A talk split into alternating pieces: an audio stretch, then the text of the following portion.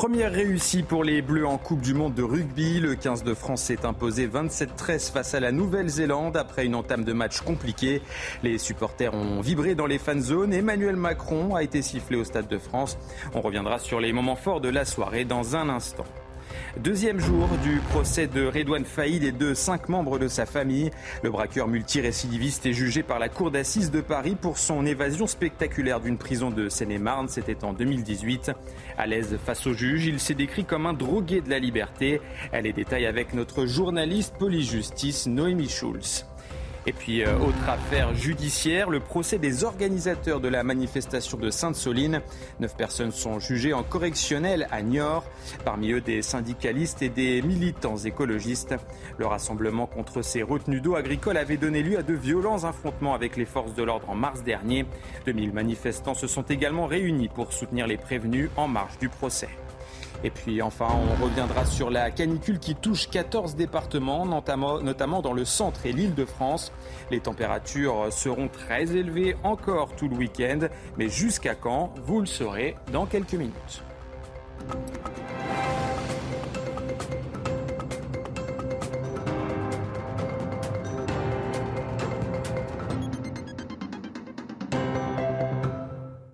Bonsoir à tous, bienvenue dans votre édition de la nuit. Les Bleus peuvent pousser un ouf de soulagement. Le 15 de France a battu la Nouvelle-Zélande 27-13 lors du match d'ouverture de la Coupe du Monde de rugby. L'entame de match a été difficile, les supporters ont tremblé, mais finalement ils ont pu faire la fête.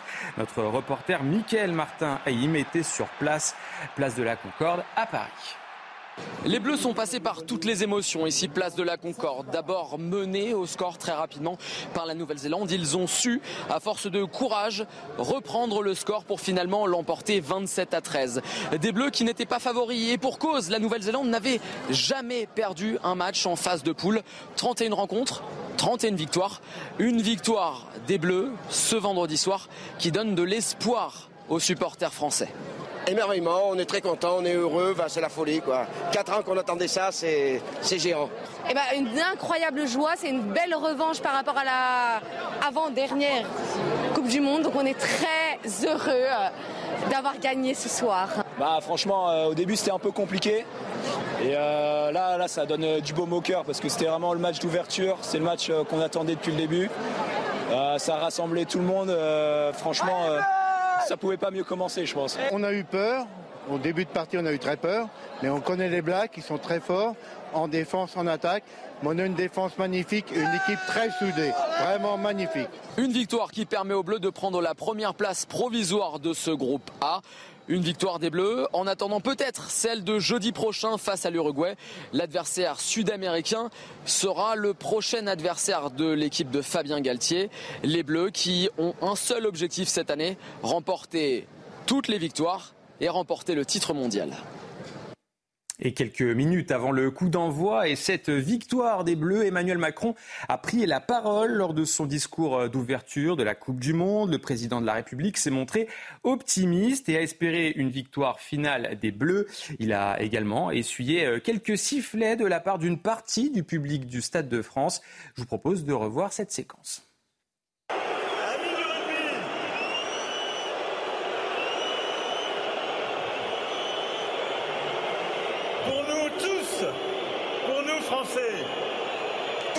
C'est une immense d'accueillir sur notre sol toutes les équipes de la Coupe du Monde de rugby et bien sûr nos bleus.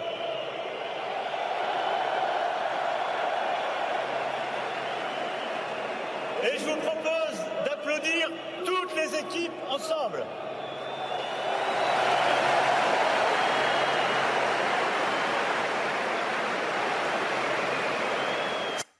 Trois supporters du euh, club de l'AC Ajaccio condamnés après avoir agressé euh, Kenzo et sa famille. Ils ont écopé euh, d'un an de prison avec sursis, de plusieurs amendes et d'une interdiction d'assister à des événements sportifs pendant trois ans.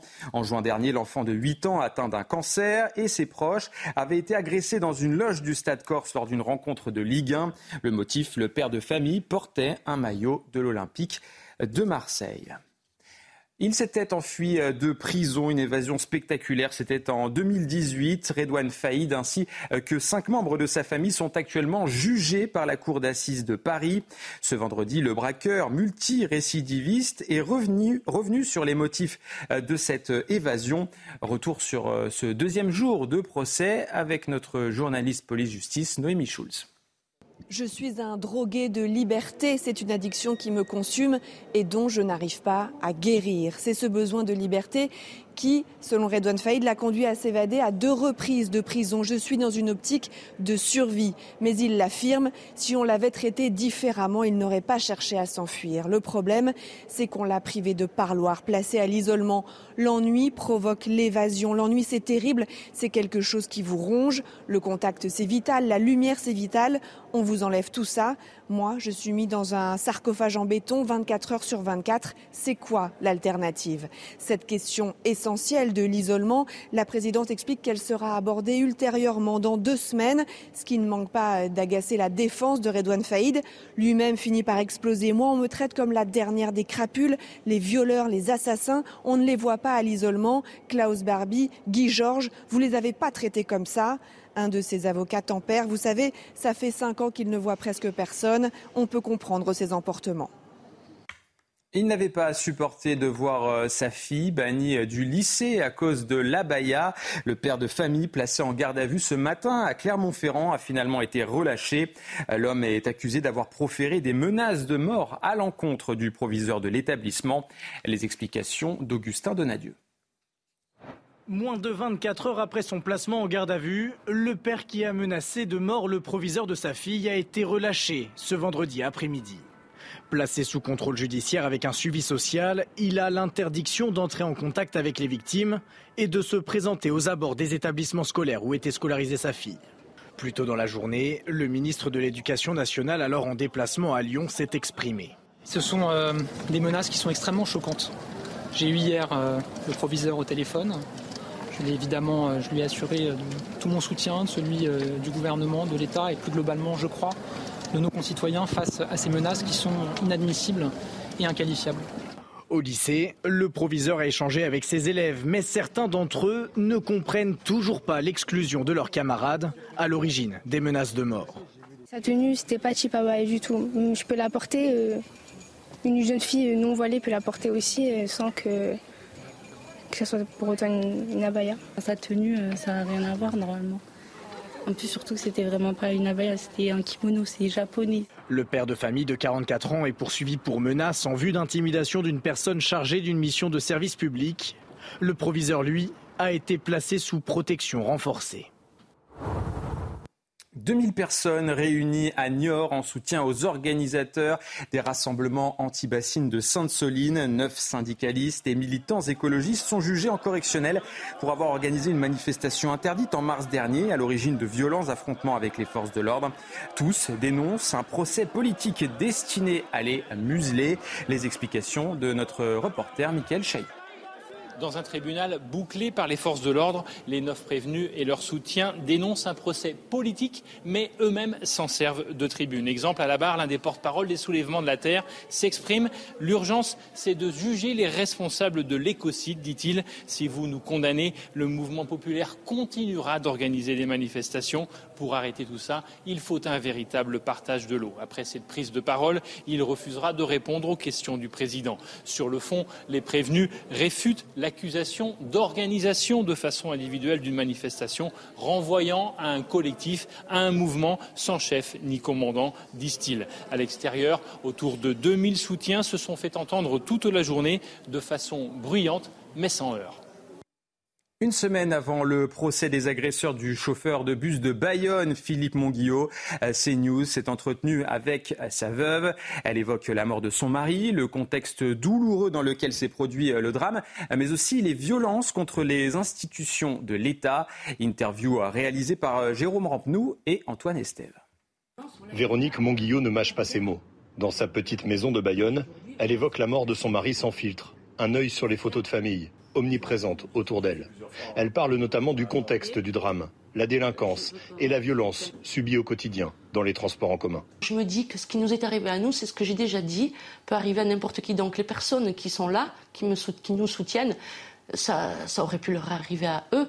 Donc ils se sentent euh, concernés. Donc les gens s'identifient à nous par rapport à ça. La veuve de Philippe Monguillot reçoit des messages de soutien de la France entière, par les réseaux sociaux notamment. Elle constate que les institutions font de plus en plus l'objet d'attaques. On veut détruire des symboles. Ce sont des symboles. La police, les pompiers, les, les, les maires, les chauffeurs de bus. Ils sont, ils sont, ces personnes-là sont, sont, là pour rendre service, pour sauver des vies. Pour, euh, et en fait, on veut détruire tout ça. C'est l'impression que j'ai. Véronique Monguillot estime que le procès qui commence la semaine prochaine sera vécu comme un soulagement, mais aussi comme une épreuve très longue et très dure. Moi, mes rêves se sont arrêtés. Ma vie s'est arrêtée, ma vie s'est arrêtée le 5 juillet. Tout s'est arrêté pour moi. Mes envies, mes désirs, mes projets. J'ai plus rien. J'ai tout perdu. Les débats commencent vendredi prochain devant la cour d'assises de Pau. Les juges vont tenter de comprendre ce qui s'est réellement passé dans le bus conduit par Philippe Monguillot. Ils s'appuieront notamment sur les images de vidéosurveillance qui montrent de nombreux échanges de coups entre les différents protagonistes. L'historien et éditorialiste Jacques Julliard est décédé à l'âge de 90 ans. L'intellectuel de gauche avait travaillé pendant 32 ans au Nouvel Observateur avant de rejoindre Marianne ou encore le Figaro. Il était également connu pour ses combats pour les droits de l'homme et la liberté d'expression. La presse perd l'une de ses plus belles plumes, a déclaré l'ancien président de la République, euh, François Hollande. Et puis lui, président de la République, Emmanuel Macron, attendu après son passage au Stade de France à New Delhi en Inde pour le sommet du G20. Ce week-end, le président devrait profiter de l'événement pour se rapprocher un peu plus du pays hôte. Le 14 juillet dernier, un accord de principe avait été obtenu pour la vente de 26 avions de chasse français Rafale.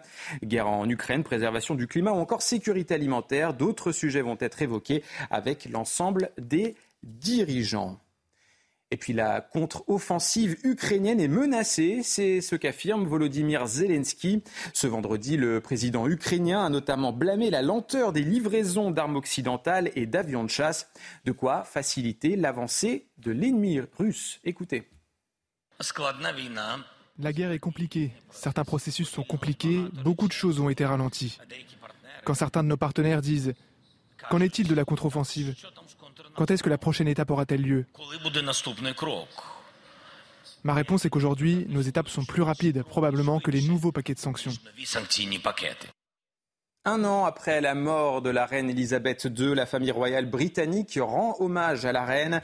Le roi Charles III s'est recueilli dans une petite église paroissiale, le prince William dans une cathédrale au Pays de Galles. À la mi-journée, des coups de canon ont également été tirés depuis Londres. Les détails avec notre correspondante sur place, Sarah Menaille. Des coups de canon tirés depuis les parcs royaux de la capitale à midi heure de Londres. Et c'est tout finalement pour cette journée de commémoration qui s'est déroulée plutôt dans la retenue et dans l'intimité. Le roi Charles III était en Écosse au château de Balmoral auprès de son épouse, la reine Camilla. Le couple royal a passé la journée dans l'intimité de ce château écossais, château qu'aimait beaucoup Elisabeth II et dans lequel elle a d'ailleurs rendu son dernier souffle il y a un an, jour pour jour. Le roi Charles III a tout de même tenu à poster un message audio hein, sur ses réseaux sociaux, message dans lequel eh bien, il a salué le dévouement et les années de service de sa défunte mère.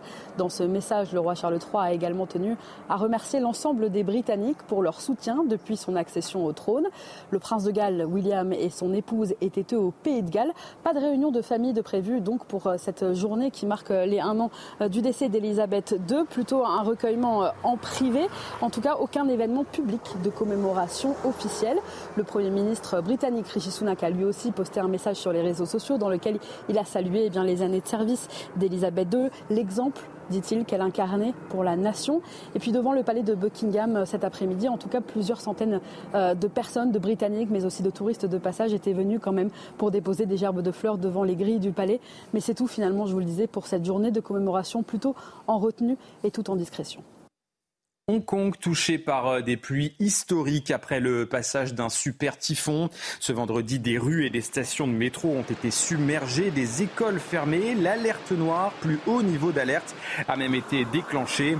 Un quart des précipitations annuelles sont euh, tombées en l'espace de 24 heures, du jamais vu depuis 1884. Et puis après l'enfer des incendies, la Grèce victime d'inondations meurtrières bloquées par euh, les eaux. Euh, dix personnes au moins sont décédées dans plusieurs villages de Thessalie, principale plaine euh, du centre du pays. Hélicoptères et canaux de sauvetage sont utilisés dans le cadre d'une immense opération de sauvetage. La Turquie et la Bulgarie, pays frontaliers, font également face à ces pluies diluviennes. Et puis euh, météo, toujours en France, 14 départements d'Île-de-France et du centre Val-de-Loire restent en vigilance orange canicule. Tout le week-end, les températures devraient une nouvelle fois dépasser les 33 euh, degrés. Un vent de fraîcheur est notamment attendu en début de semaine, comme nous l'explique ce prévisionniste de Météo France. Écoutez.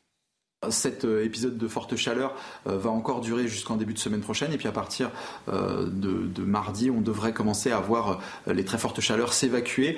Alors déjà la journée de lundi devrait donner des températures plus respirables sur la moitié ouest alors qu'on gardera encore des très fortes chaleurs sur la moitié est et puis progressivement cet air chaud va se décaler plus vers, vers l'est et donc nous donner des températures qui resteront quand même au-dessus des normales de saison mais nettement moins extrêmes. Allez, on passe tout de suite au JT Sport. Et on reparle pour commencer de la Coupe du Monde de rugby après la victoire des Bleus face à la Nouvelle-Zélande 27-13. L'Angleterre affronte demain l'Argentine à 21h au Stade de France, euh, au Stade Vélodrome à Marseille. Un match compliqué hein, pour le 15 de la Rose qui connaît depuis deux ans maintenant une crise de résultats. Sujet de Johan Delera. Malgré l'éviction cet hiver d'Eddie Jones, la spirale de mauvais résultats se poursuit sous Steve Roswick. Une année 2023 catastrophique pour les Anglais, avec trois défaites lors du tournoi Destination, trois autres en match de préparation cet été et une flopée de critiques sur leur jeu. Everybody involved in the team can't wait to get started. There's a feeling that they've been written off a bit too early. I think there's a lot, a lot of class in this squad, and I think these players have got still a hell of a lot more to go.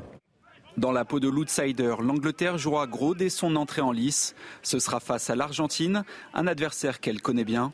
Il y a un an, les deux équipes s'étaient affrontées à Twickenham pour une victoire historique des Pumas. Obviously, we've got to be defensively and physically sound. We've got to match them up front. Um, that's first and foremost. And then, obviously, we have a game plan, game plan put in place um, that will suit our strengths, and hopefully, uh, yeah, that'll that'll give us plenty of opportunities to uh, score some tries. Une attaque privée de son maître à jouer, le capitaine Owen Farrell, suspendu comme le troisième ligne Billy Vunipola. Deux coups durs de plus pour le 15 de la Rose. On passe à la moto GP au Grand Prix de Saint-Marin. Vendredi, cauchemardesque pour les Français euh, Fabio Quartararo et Johan Zarco qui n'ont pas réussi à se placer hein, parmi les 12 meilleurs euh, coureurs. Les Bleus devront passer par une séance de rattrapage pour espérer être sur la ligne de départ samedi matin. On écoute euh, Fabio Quartararo. Sincèrement, voilà, on a fait meilleur temps que l'année dernière, encore une fois. Mais voilà, on est dans une position où, c'est compliqué. Dans le dernier tour, j'ai vraiment poussé au maximum. On était dans le top 10, mais euh, voilà, je suis sorti de, quelques centimètres dans, le vert, donc malheureusement, c'est pas passé. Mais bon, c'est comme ça, et malheureusement, on, est, on sera en Q1 demain. Les rugbyman ont gagné et l'équipe de France de volet également. Les Bleus se sont imposés euh, face à la Bulgarie en huitième de finale de l'Euro. Net victoire 3-7 à 0. Les champions olympiques en titre montent en puissance dans cette compétition avant le quart de finale lundi face à la Roumanie. Et puis on termine cette page de sport avec une énorme surprise en Coupe du Monde de basket cette fois-ci. Les Allemands ont éliminé les États-Unis en demi-finale 111-113 des Américains pourtant grands favoris de la compétition. L'Allemagne disputera dimanche la première finale de son histoire. Ce sera face à la Serbie, tombeur des Canadiens.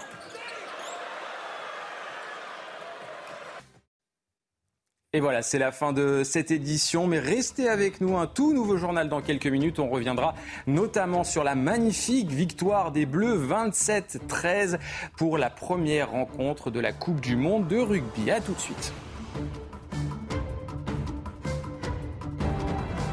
Retrouvez tous nos programmes et plus sur cnews.fr.